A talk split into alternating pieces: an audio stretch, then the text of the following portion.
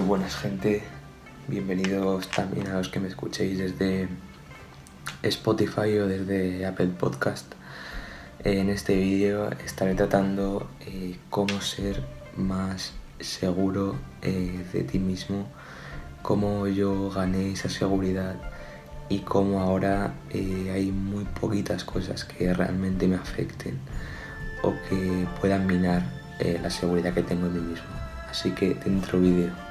El punto principal para ganar seguridad en ti mismo y para ser alguien que siempre confíe en su propia persona es eh, hacer cosas, eh, lograr cosas, objetivos eh, a los que luego puedas echar mano.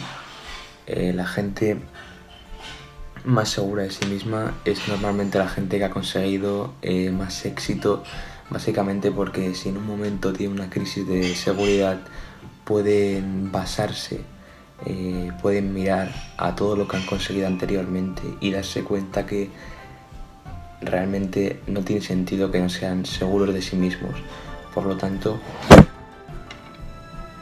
F. Por lo tanto, lo primero en lo que hay que trabajar es en lograr objetivos, lograr cosas que queramos conseguir para luego en momentos de debilidad o de crisis poder retrotraernos a esos momentos y eh, darnos cuenta que no tiene sentido no confiar en nosotros mismos. El problema de esto es que mucha gente no tiene ni siquiera la seguridad o la confianza como para empezar a trabajar en lograr esos objetivos. Por lo que hay que ir poco a poco, eh, siempre tener esa mentalidad largo placista y no querer hacerlo todo muy rápido ni todo a la vez. Así que hay que ir dando pequeños pasos que seguramente vayan a ser los pasos eh, más firmes en vez de intentar correr, porque sí, a lo mejor al principio avanzas mucho, pero a la semana te vas a cansar. Así que es mejor ir poco a poco y si todavía no tenemos la energía o la confianza como para lanzarnos a por grandes metas o a por grandes objetivos, eh, empezar con pequeñas cosas, ¿no? aunque nos parezcan insignificantes o irrisorias, pues empezar con esas pequeñas cosas que en el futuro harán que, que logremos las grandes metas que nos pongamos.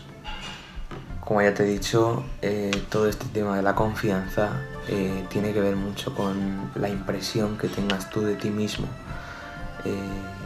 Uno de los consejos, grandes consejos que te puedo dar y que te he dado ya, es el hacer cosas que en el futuro podamos mirar y pensar y, ver que realmente no tiene sentido que no tengamos confianza en nosotros mismos porque ya hemos conseguido grandes cosas. Y todo esto tiene que ver con la imagen que tienes tú de ti mismo. Mm, hay que eh, hacer lo que se llama la dieta mental, de lo cual haré un vídeo más adelante, más extenso. Pero lo que quiero que, con lo que quiero que te quedes es que hay que eliminar esos pensamientos negativos que tienes de ti mismo. Esto puede ser una tarea muy complicada, pero como ya te he dicho antes, todo va poco a poco.